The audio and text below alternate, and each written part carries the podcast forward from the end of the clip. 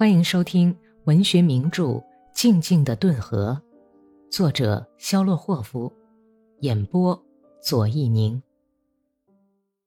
第三百一十一集，格里高利大吃一惊，他还没有看到脸，就已经认出那是自己的父亲。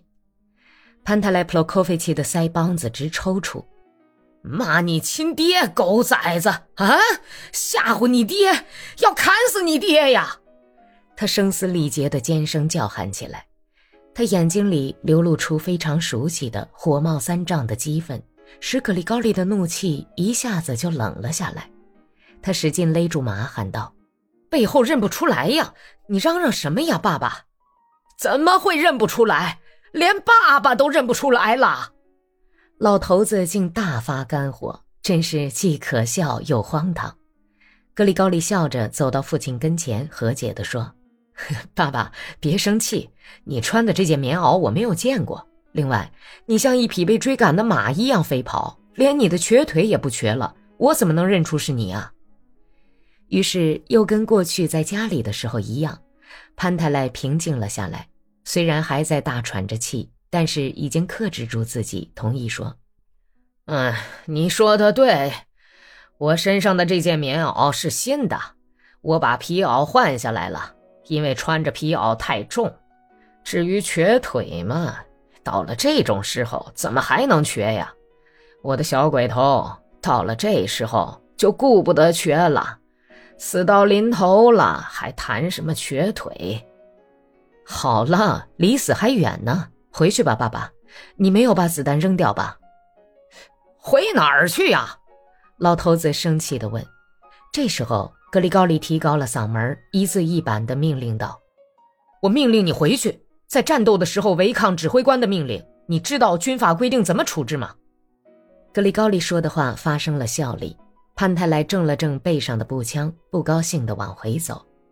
他追上一个比他还要慢地往回走的老头子，叹了口气说。哎呀，这些后生都变成什么样子了？不讲什么尊敬父亲了，或者譬如说，不必叫父亲去打仗了。可是他却非要把他亲爹往往战场上送。是的，嗯，不，去世的彼得罗哦，愿他在天之灵安息，可比他强多了。那个性情温和，可是这个格丽什卡呀。简直狂暴的要命！虽说他是师长，有功劳，这个那个的，然而他可不像毕德罗，浑身是刺儿，一点儿也不能动。这小子等我老了，躺在炉炕上的时候，准会用锥子扎我。没有费多大的劲儿，就把达达村的守卫者给降服了。过了一会儿，格里高里把全连集合起来，带到隐蔽的地方。没有下马，简短的解释说：“红军已经渡河，正在攻打韦申斯克，顿河沿岸眼下已经展开激烈的战斗。这可不是闹着玩的。我劝你们别再瞎跑了。如果再跑一次，我就命令驻守在叶林斯基村的骑兵把你们当做叛徒，通通砍掉。”格里高利朝穿着各色衣服的同村人扫了一眼，带着明显的藐视神情，结束说：“你们连里啊，什么混账玩意儿都有，专门制造混乱。”逃跑，吓得拉了一裤兜子屎。这样的勇士还自称是哥萨克呢。特别是你们老人家们，你们瞧我的吧。既然是来打仗，那就不能把脑袋藏到裤裆里去。现在排成纵队，赶快开到那边去，贴着灌木丛到顿河岸边，顺着顿河岸开到谢苗诺夫斯基连的防线那里，会同这个连去攻击红军的侧翼。开不走，快点儿！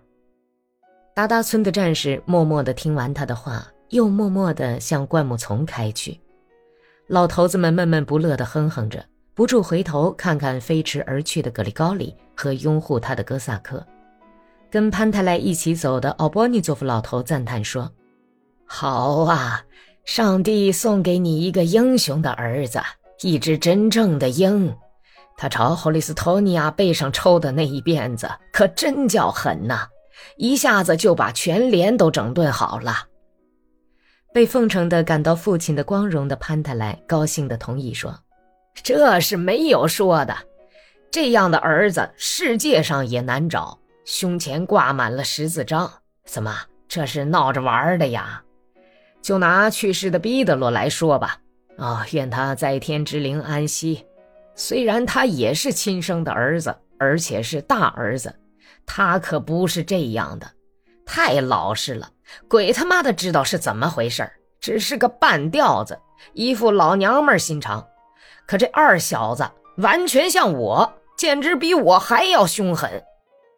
格里高利带着自己的半个排来到加尔梅克浅滩，他们走到树林子那儿，认为已经脱离危险了。但是顿河对岸的敌人观测哨看见了他们，一个炮兵排朝他们开炮了。第一颗炮弹从柳树梢上飞过去，落在沼泽地的丛林里，没有爆炸。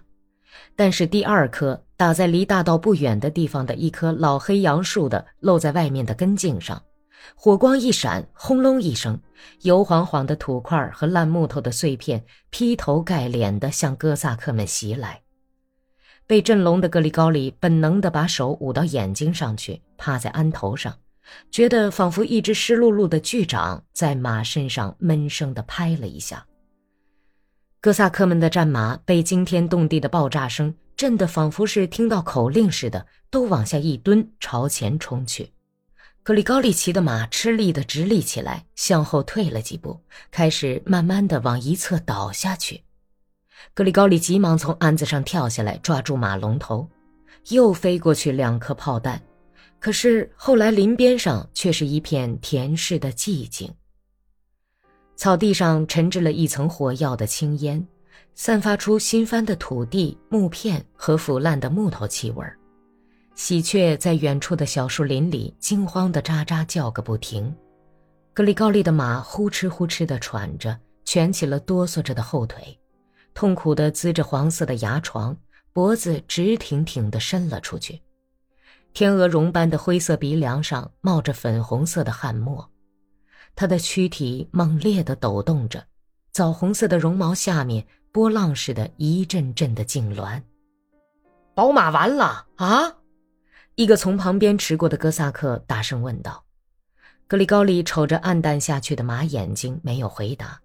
他甚至连马的伤口也没有看，只是在马不知道为什么犹豫不定地慌张起来，挺直了身子。突然跪下前腿，低垂下脑袋，仿佛请求主人饶恕他的什么罪过似的。